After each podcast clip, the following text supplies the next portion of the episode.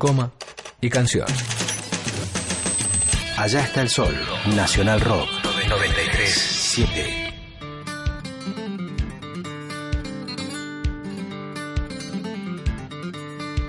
El título más importante o el, el más inmediato de esta mañana te lo estaba contando hace un ratito, te lo adelantaba Brasil. Eh, Dilma Rousseff, la presidenta, fue suspendida por 180 días. ¿Quién la suspendió? El Senado de su país, con una votación que se hizo con 55 votos a favor de esta medida y 21 en contra.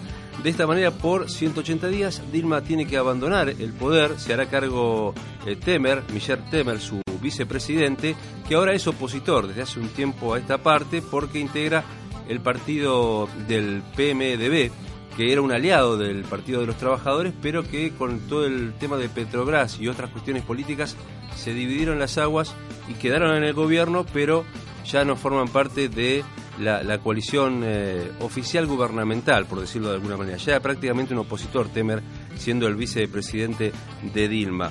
Eh, un grupo de diputados que responde a Dilma del Partido de los Trabajadores dijo que va a obstruir sistemáticamente cualquier proyecto de ley de este nuevo gobierno, porque Temer ya dijo, tengo un gabinete que va a asumir, tengo un plan económico para dirigir el futuro de Brasil inmediatamente. Vamos a ver qué pasa y lo vamos a seguir comentando. El otro tema tiene que ver con eh, la ley de emergencia ocupacional o la ley antidespidos, como prefieran llamarla, en realidad se llama emergencia ocupacional y es la que justamente espera suspender los despidos en nuestro país por 180 días. Eh, ayer tuvo eh, dictamen en la Cámara de Diputados, en la Comisión Laboral.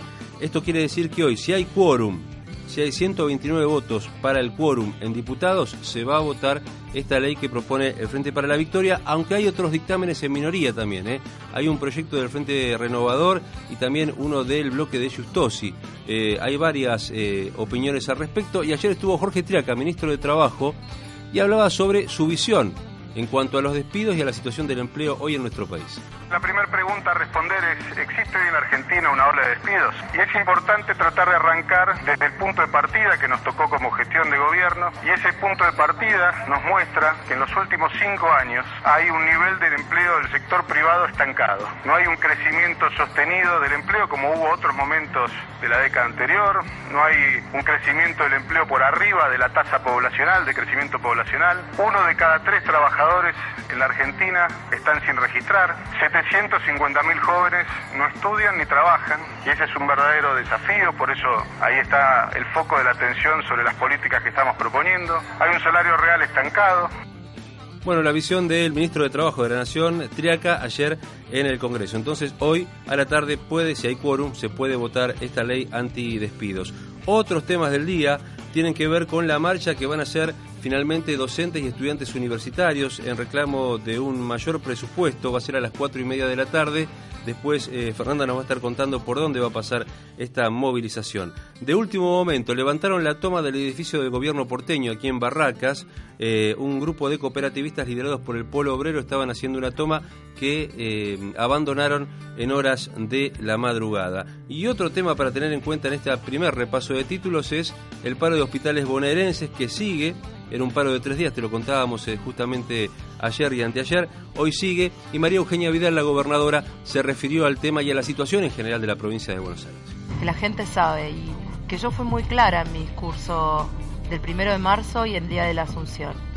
La provincia estaba quebrada, no había botes cuando se inundaba para ayudar a la gente, ni bote, ni comité de crisis, ni protocolos de emergencia, ni nada. Eh, ni siquiera colchones y comida para asistir a la gente. Eh, no había ni lo más básico que es drogas para los pacientes de cáncer, no ya medicamentos generales para los hospitales, drogas para los pacientes de cáncer que no pueden esperar. Primeros títulos de esta mañana, en un ratito toda la página deportiva con Pablo Petiti. Nos va a contar también Fernanda si hay algunos cortes y marchas también en la ciudad de Buenos Aires. Y tenemos obviamente todo lo que se vaya actualizando de Brasil y otros temas aquí en la Argentina. 7.18 a esta hora en la mañana.